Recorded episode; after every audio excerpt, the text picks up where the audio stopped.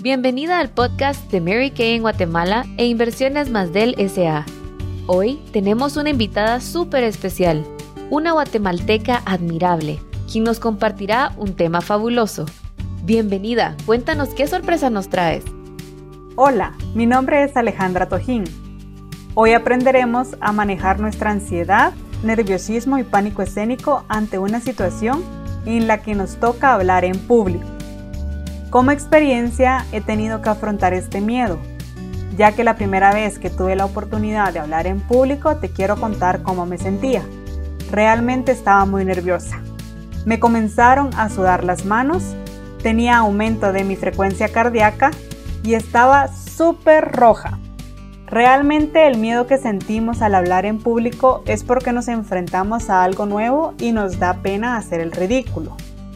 Sé que muchas personas pasamos por esto, pero a veces no sabemos cómo afrontar. Por eso hoy te quiero compartir los siguientes consejos para perder el miedo al hablar en público. 1. Practica, practica y practica. La única manera de vencer el miedo es enfrentándonos a él.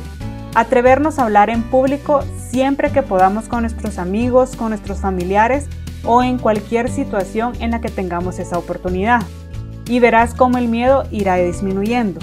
Realmente el hacer esto nos ayudará a tomar muchísima más confianza en nosotros mismos. 2.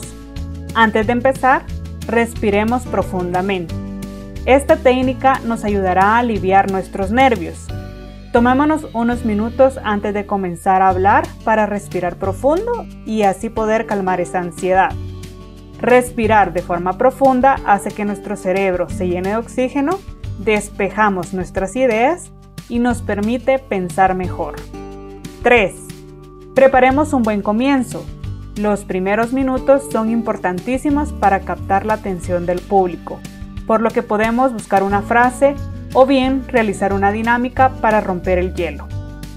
4. Conoce el contenido de tu tema. Es muy importante que te familiarices con el contenido de tu presentación, investigando y estudiando del mismo realmente es muy necesario sentir esa pasión por el tema que vas a presentar. 5. Sé tú misma. Exprésate al público tal y como eres. No intentemos tomar un rol que no nos corresponde. Recordemos que los mejores oradores son los que hablan y se expresan con naturalidad. 6. La voz es la principal herramienta para comunicar a la audiencia lo que deseamos expresar. Es muy importante hablar con entusiasmo y realizar cambios en el tono y volumen de voz, haciendo énfasis en las partes más importantes.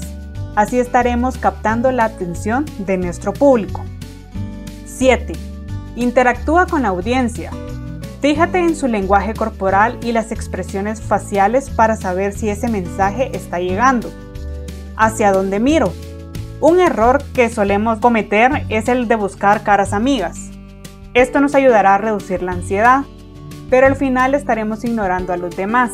Así que te doy un consejo. Divide a la audiencia en grupos y cambia la mirada cada cierto tiempo. 8.